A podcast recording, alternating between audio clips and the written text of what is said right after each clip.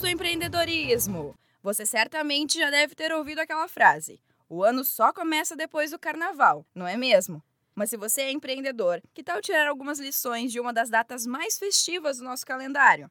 Então abra alas para as dicas que preparamos para a sua empresa fazer parte do bloco do sucesso neste ano.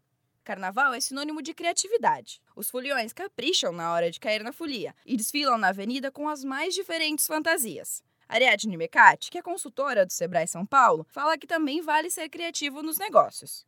O empreendedor ele pode usar a criatividade primeiro entendendo quem é o cliente dele e o que, que o cliente dele valoriza. Baseado nisso, escutar bem a equipe que está em contato direto com o cliente, pois o cliente sugere várias melhorias, adaptações. O empresário também pode e deve ver o que outras empresas como a dele faz em outras cidades, outros estados e até em outros países e trazer essas ações diferentes que são inovadoras para o seu negócio.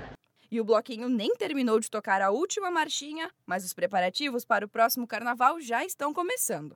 A festa, que dura poucos dias, é planejada durante todo o ano. E Ariadne Mecati lembra que planejamento é a palavra-chave para a organização da empresa. Ter empresa organizada, um bom planejamento é fundamental. Então, uma dica simples para o empresário fazer é anotar, ter alguma espécie de controle, pode ser num Excel, pode ser uma planilha, pode ser até mesmo um caderno, mas principalmente pensar aonde a empresa quer chegar.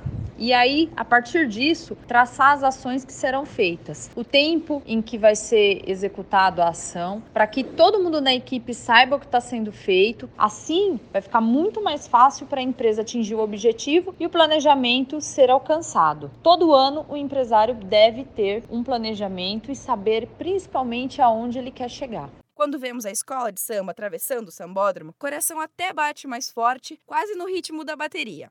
Adereços, fantasias, carros alegóricos, tudo aquilo é resultado de muito trabalho em equipe. A dica aqui é valorizar o trabalho de quem veste o abadá da sua empresa, porque reconhecer o esforço do colaborador contribui para manter um ambiente de trabalho saudável. Para mais dicas sobre empreendedorismo, acesse sebraesp.com.br.